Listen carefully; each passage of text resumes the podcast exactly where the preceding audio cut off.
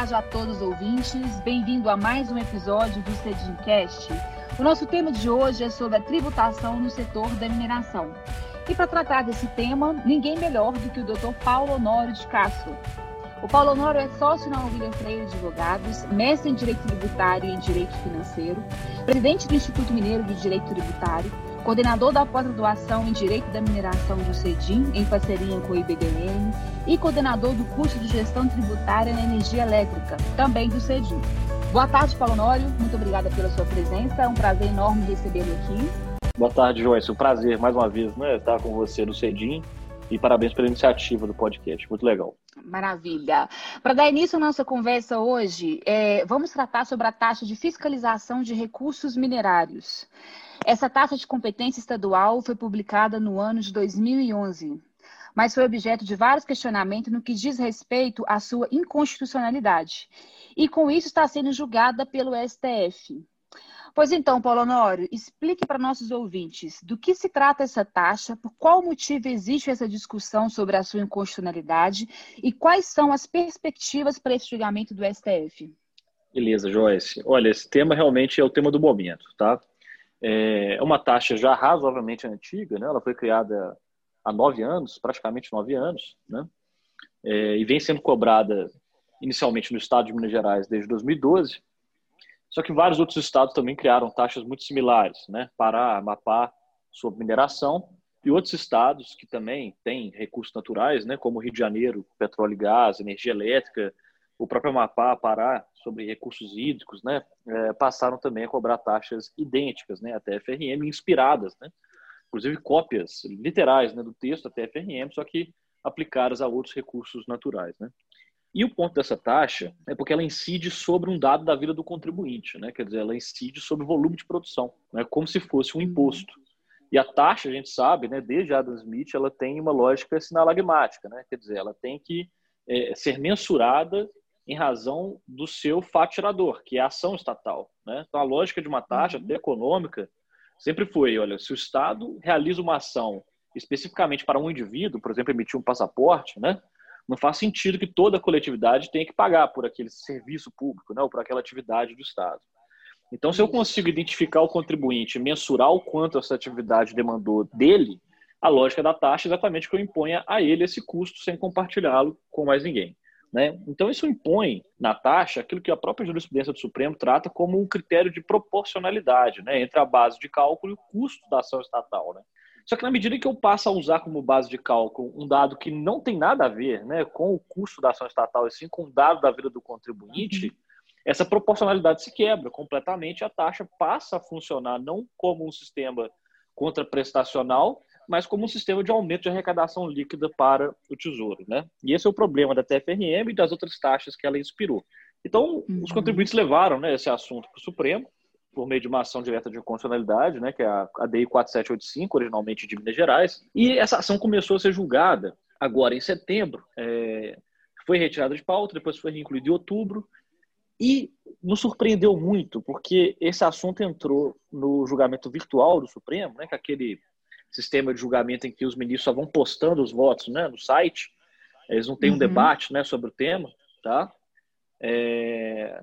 Nos surpreendeu muito por quê? Porque o relator, que foi o ministro Fachin, apresentou um voto totalmente diferente do voto que ele apresentou em dezembro de 2009 em uma dessas taxas filhotes né, da TFRM, uhum. que é a taxa de fiscalização de recursos hídricos do Amapá, e também apresentou um voto diferente do que ele apresentou no julgamento de abril desse ano, de 2020, relativamente à taxa de fiscalização de petróleo e gás do Rio de Janeiro, que é também cópia da TFRM. Então, como pode, né? Quer dizer, em menos de um ano, o ministro mudar de entendimento, né?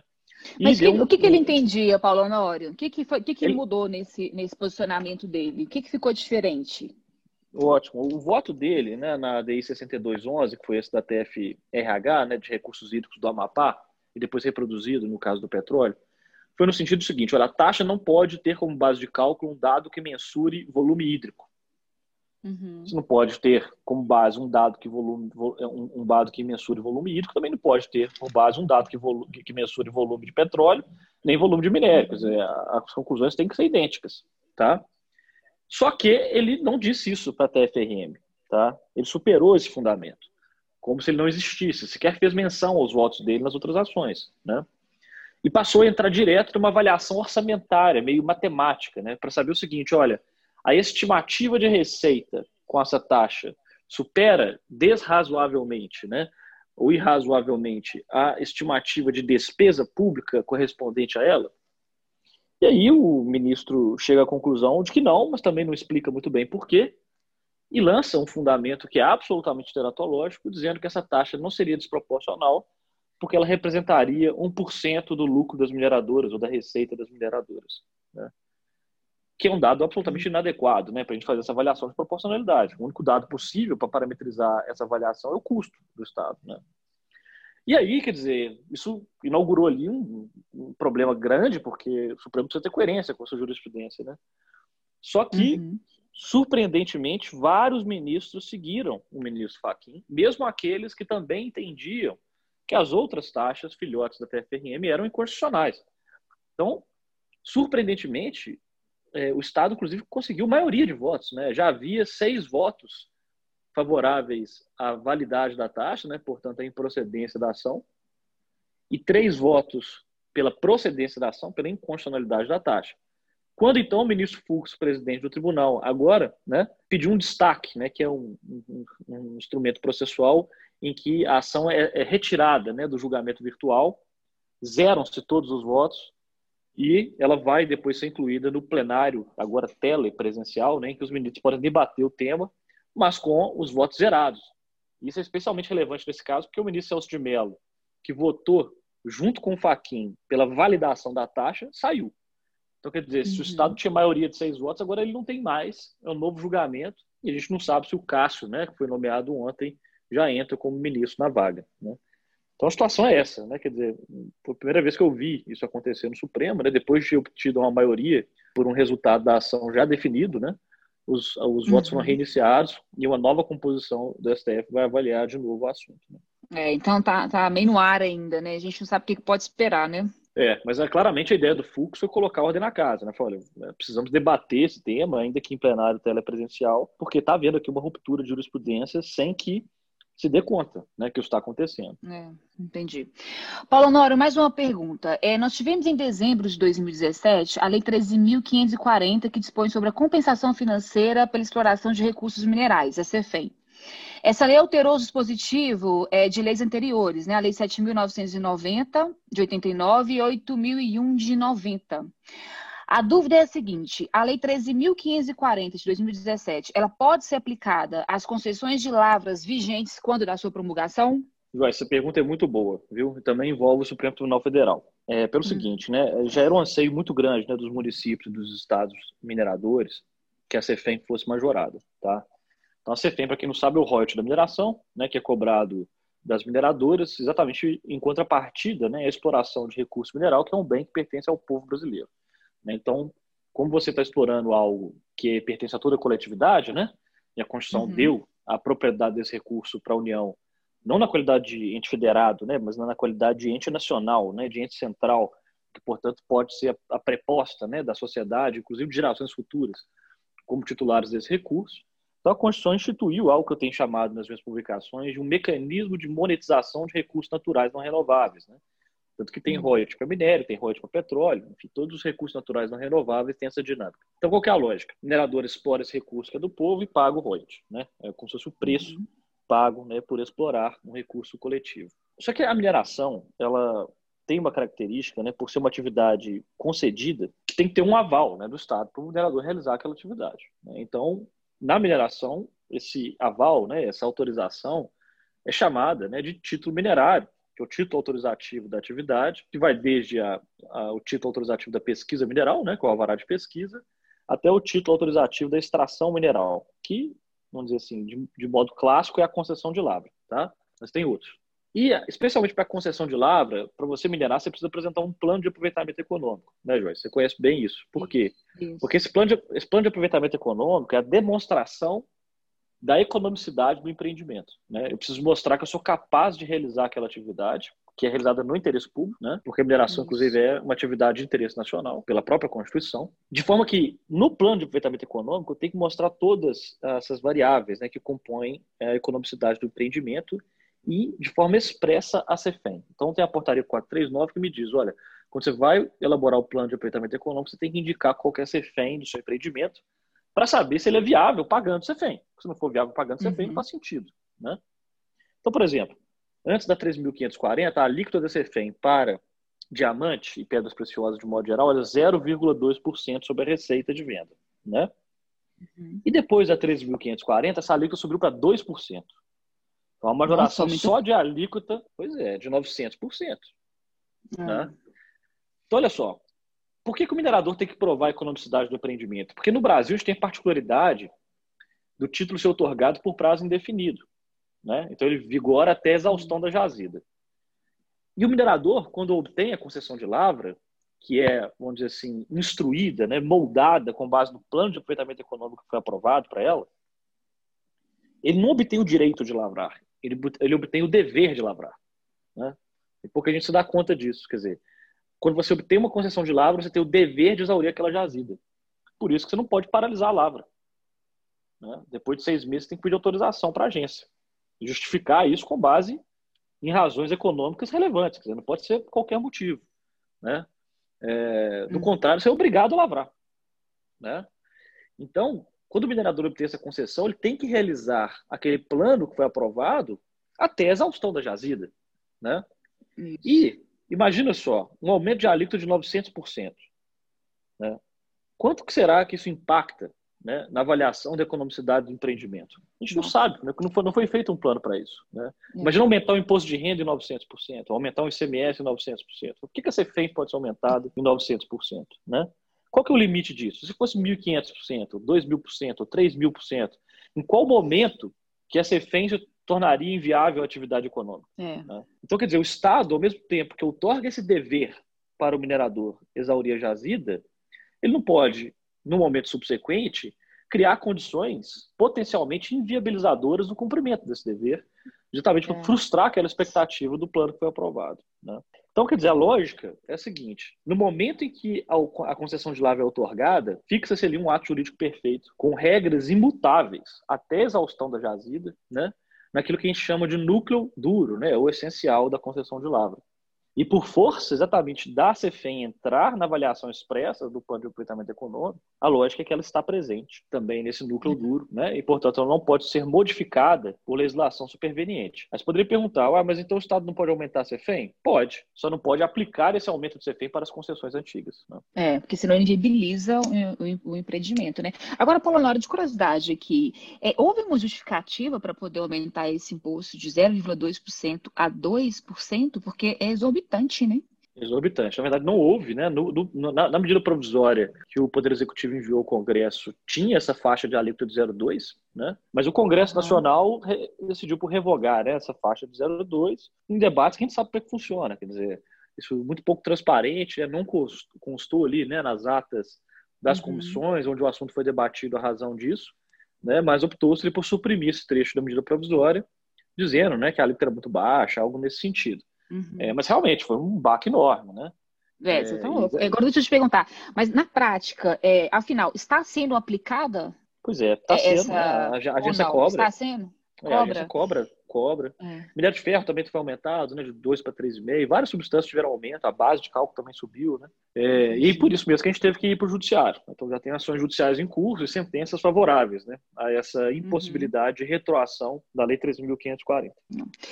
Paulo Nora, vamos falar agora sobre os créditos de ICMS de produtos intermediários. Explique melhor, para os nossos ouvintes o que é essa discussão e o que foi esse julgamento da primeira sessão do STJ que decidiu monocraticamente pela validade desses créditos. Tá bom. Olha, esse é um assunto extremamente interessante pelo seguinte. Quando a gente fala de CMS, a gente está falando de um imposto, né? E, portanto, é um imposto determina, de, determinado né, pela própria Constituição como não cumulativo. Uhum. E, a, e, a, lógica da não cumulatividade é a seguinte: olha, sempre que eu tiver um débito né, desse imposto, eu não posso só pagar o valor desse débito. Quer dizer, eu tenho que, antes de, de emitir né, meu documento de arrecadação fiscal, eu tenho que verificar se eu tenho créditos desse mesmo imposto.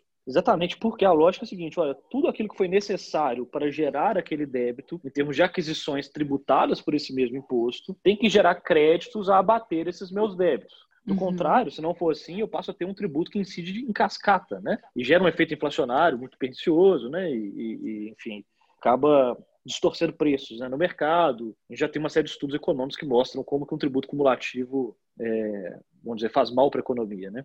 E o ICMS, sabidamente, em razão disso, né, foi colocado na Constituição como um imposto não cumulativo. Muito bem. E aí, quando a gente fala de não cumulatividade, a gente está falando de crédito sobre insumos, né? Ou seja, tudo aquilo que eu compro né, para desenvolver a minha atividade produtiva tem que me dar crédito. Tá? E esses itens vão desde matérias-primas, né, a materiais de embalagem, por exemplo, e aquilo que a gente chama de produtos intermediários. Que, que são esses produtos intermediários? Por exemplo, na, na mineração, né, eu tenho um determinado explosivo né, que eu uso para fazer detonação da rocha. Né? Esse é um produto intermediário. Por quê? Porque ele é necessário à produção, mas, vamos dizer, ele não se integra né, ao produto que está sendo elaborado, que no caso é o minério. Né? É, ele se consome integralmente né, no curso da produção, não se integra né, ao produto que está sendo elaborado, e em razão disso, vamos dizer, ele não é uma matéria-prima. Então, produtos intermediários têm essa característica, né, vamos dizer, de serem relevantes, essenciais para o processo produtivo, né? são considerados insumos, mas não são matérias-primas exatamente por essa razão. Agora, tem alguns tipos de produtos intermediários que até se integram ao produto que está sendo elaborado, né? Que é, por uhum. exemplo, no caso de, de alguns tipos de alguns tipos de, de produtos, por exemplo, cimento, né? concreto, que são, né, vamos dizer, estão aí na cadeia da mineração, eles têm alguns, algumas substâncias químicas né, que você insere em determinadas fases do processo produtivo, que são também produtos intermediários e se integram ao produto final. Mas a grande maioria dos produtos intermediários tem essa característica que eu mencionei do explosivo, que eles não se integram ao produto que está sendo elaborado, mas eles se desgastam é, ou se consomem no curso da produção. E isso inclui também, e isso é o mais relevante, porque são os itens mais caros, né? aquelas partes e peças de máquinas e equipamentos grandes né, necessários para fazer a moagem, né, a britagem, o peneiramento, a própria correia transportadora, em determinados casos, na mineração, por exemplo, os fornos, né, é, com, com, revestidos né, de material refratário para fazer determinado processo de queima, né, como sinterização, pelotização e por aí vai, é, uhum. calcinação, né, todos esses fornos são revestidos com esses materiais refratários, que são aqueles tijolos, né, que suportam um calor muito intenso, exatamente permitindo que o forno chegue à temperatura necessária para fazer a industrialização. E como ele tem que suportar ali né, uma condição adversa física violenta, né, esse tijolo refratário tem que ser substituído muito rapidamente. Então, seis, seis meses, sete, sete meses, oito, oito meses, eu substituo o tijolo refratário, por exemplo. Né? E assim com todos esses itens que eu mencionei. É, uhum. E, obviamente, eles são vinculados à produção. Quer dizer, eu compro esses itens para produzir e, por consequência, eles têm uma vinculação direta com o débito de CMS que eu vou ter lá na frente quando eu for vender o minério. Né? Só que o que aconteceu? Obviamente, eu sempre dei crédito do CMS. Sempre que eu comprava esses produtos intermediários que eu mencionei, eu tomava crédito. Né? Mas aí, a partir de 2017, o Estado de Minas Gerais foi um pioneiro. Né? Minas é pioneiro para inventar moda. É. né? Para criar imposto. Pioneira, né? criar, criar imposto, restringir é. crédito. Minas sempre sai na frente. É. Então, é, criaram uma regra que fala o seguinte: olha, para esses produtos intermediários, que são partes e peças de máquinas e equipamentos, né, tipo refratário ou a correia transportadora, uhum. e que não se integram, portanto, né, ao produto final que vai ser produzido, para minério quase nada integra, né, porque o processo é de purificação do minério, né, quase nada integra. Então, para esses produtos que não se integram, intermediários, você não tem crédito, porque isso sempre foi um benefício fiscal que eu te dei há 30 anos e que agora eu resolvo revogar porque eu estou numa situação financeira precária. E aí começou uma discussão grande. Dizer, vamos lá, você pode fazer isso ou isso viola a não cumulatividade? Então começou um contencioso grande, né? já tem ações do Poder Judiciário, e aí vários outros estados seguiram, Minas Gerais, fazendo essa mesma restrição. E o assunto chegou no STJ, que estava analisando sobre a ótica da Lei Complementar 8796, que regulamenta a não cumulatividade do ICMS em âmbito nacional. E o STJ falou o seguinte, olha, uma turma dizia que depois dessa Lei Complementar 87, basta que o produto intermediário seja vinculado vinculado né, à produção, ao objeto social da empresa para ele dar crédito. E a outra turma da primeira sessão dizia o seguinte: olha, não basta que ele seja vinculado à produção, ele tem que se incorporar ao produto que está sendo elaborado. Então as duas turmas uhum. divergiam. E aí a Kaiser né, apresentou embargos de divergência contra uma das decisões dessas desfavoráveis, aquela cervejaria, né, mas essa discussão se aplica também à mineração. E aí o ministro Sérgio Cuquina, né, de forma até esquisita, né? É, embargo de divergência, portanto, um recurso que no STJ é avaliado pela primeira sessão, dizer, que tem o intuito até de pacificar, né? De resolver uma divergência entre as turmas, ele monocraticamente interpretou que não havia divergência e disse que o contribuinte tinha o crédito validando o posicionamento da, de uma das turmas, dentro da primeira sessão, no sentido de que basta que ele seja vinculado ao processo produtivo. Isso gerou né, uma controvérsia grande, porque é uma decisão monocrática. Né? Quer dizer, a rigor ganhou, mas gera uma insegurança enorme, porque já tem agravo contra essa decisão, a primeira sessão vai ter que se posicionar, né? e a gente sabe que a controvérsia é real e existe, né? que o ministro só não entendeu muito bem a matéria. E o Supremo Tribunal Federal ainda também não foi chamado para se pronunciar sobre isso, nem sabemos se ele vai dizer algo a respeito, né? Porque para quando, quando ele não quer julgar, ele diz que a matéria é infraconstitucional. Mas o embrólio é esse, né? E essa decisão é recente, essa decisão do, do STJ até agora de setembro, né? De agosto, desculpa, de 2020 e tem chamado a atenção do mercado, né, das mineradoras, exatamente por isso. Tá. Ô, Paulo Honório, mas e qual que é o efeito desse agravo? Pois é, o efeito desse agravo é o seguinte, a rigor você tem uma decisão da primeira sessão, ainda que monocrática, né? Isso. Então, então você poderia levar isso para né, as instâncias inferiores e o seguinte, olha, o STJ classificou o tema, uhum. tá? Então, como você teria formalmente esse fundamento, né, isso passa a ser um dado relevante né, para aqueles contribuintes que têm esse, essa restrição de crédito, que na mineração é uma coisa bastante representativa, especialmente em Minas Gerais. Né? É, só que está numa situação insegura, porque se a decisão pode ser reformada, né? entendeu? Mas é, o efeito é esse. Ele vincula a rigor, né? quer dizer, os demais uhum. tribunais e juízes deveriam observar a decisão monocrática do ministro, mas fica ali com a espada na cabeça ainda, que é o agravo né, pendente de avaliação pelo plenário da primeira sessão. Entendi. Paulo Honório, para finalizar aqui, por causa do nosso tempo, sobre a tá reforma tá tributária, o que esperar? Nós não teremos essa reforma, não teremos? Se sim, como ela vai afetar a mineração? O que, que você uhum. espera disso? É um assunto que vem e volta, né? Toda hora é, é. No, no, debate público, o governo tem uma incapacidade de diálogo muito grande, né, com o Congresso. Isso fica evidente exatamente quando a gente entra nessas reformas estruturantes, né, reforma tributária, administrativa. E até existe uma disputa por protagonismo enorme, né? Então, Rodrigo Maia tentando capitanear o assunto, Davi Alcolumbre lá do outro lado, Paulo Guedes, né, também tentando ser o líder, né, desse processo, e essa disputa de egos não colabora, né? Mas o fato é o seguinte, a gente tem duas emendas, propostas de emenda à Constituição no Congresso hoje, que reformam a tributação sobre o consumo, de forma a criar uma espécie de IVA nacional, né, com crédito amplo, para acabar com essa problemática que eu mencionei aqui, de crédito sobre produto intermediário, quer dizer, isso tudo some, você passa a ter crédito sempre que comprar algo que é vinculado ao seu processo produtivo. Né? É, as exportações continuam desoneradas e esse tributo único, esse IVA nacional, ele unifica ISS, ICMS, PiscoFins, extingue IPI para criar um outro imposto que chama imposto seletivo. Como é que isso afeta ou afetaria a mineração, né, se isso for criado? Dois pontos. Primeiro, para a mineradora que vende no mercado interno, no mercado brasileiro, ela passa a ter mais créditos a rigor, né?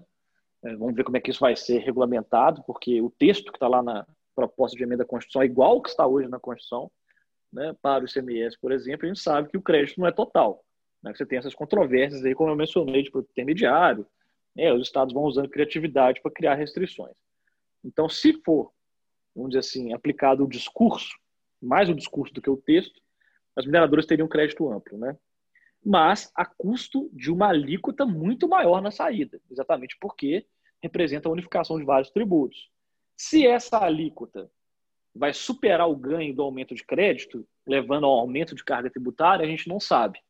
Mas é muito provável que sim. Até todos os estudos indicam, né?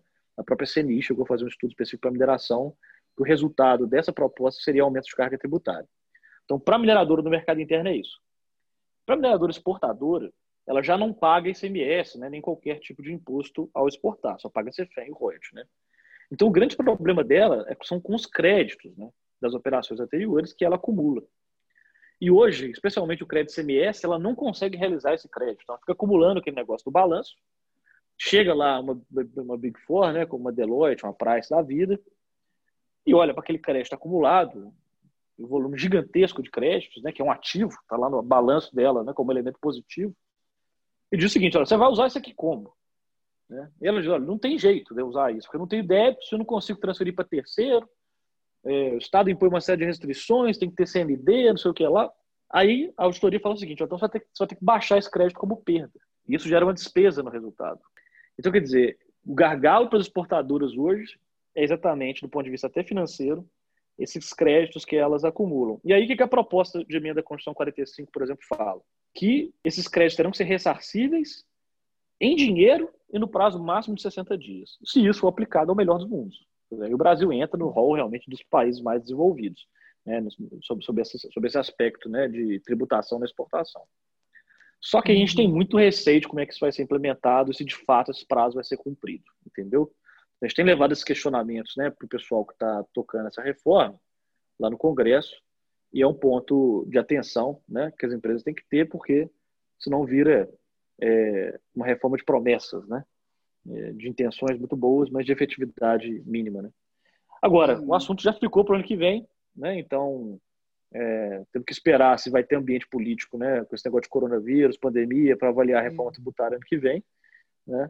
Mas a tendência é que alguma coisa seja julgada, né? Seja, seja votada, né? Nesse sentido no ano que vem. A gente não sabe exatamente se serão essas propostas de emenda à Constituição ou se serão alterações pontuais, né? Dos tributos que já existem.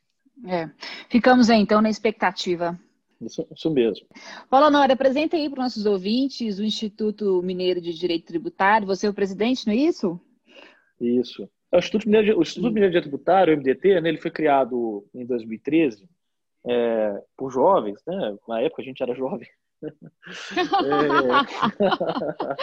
Vocês ainda são jovens, queridos? É, na, na, na época a gente era jovem. Gente criou exatamente porque faltava né, um lugar para a gente debater direito tributário né, em uhum. Minas Gerais de uma forma franca, né, ampla, sem formalidades excessivas, né, quer dizer, para a gente falar realmente dos problemas reais, né, sem academicismos exagerados, né, vamos dizer.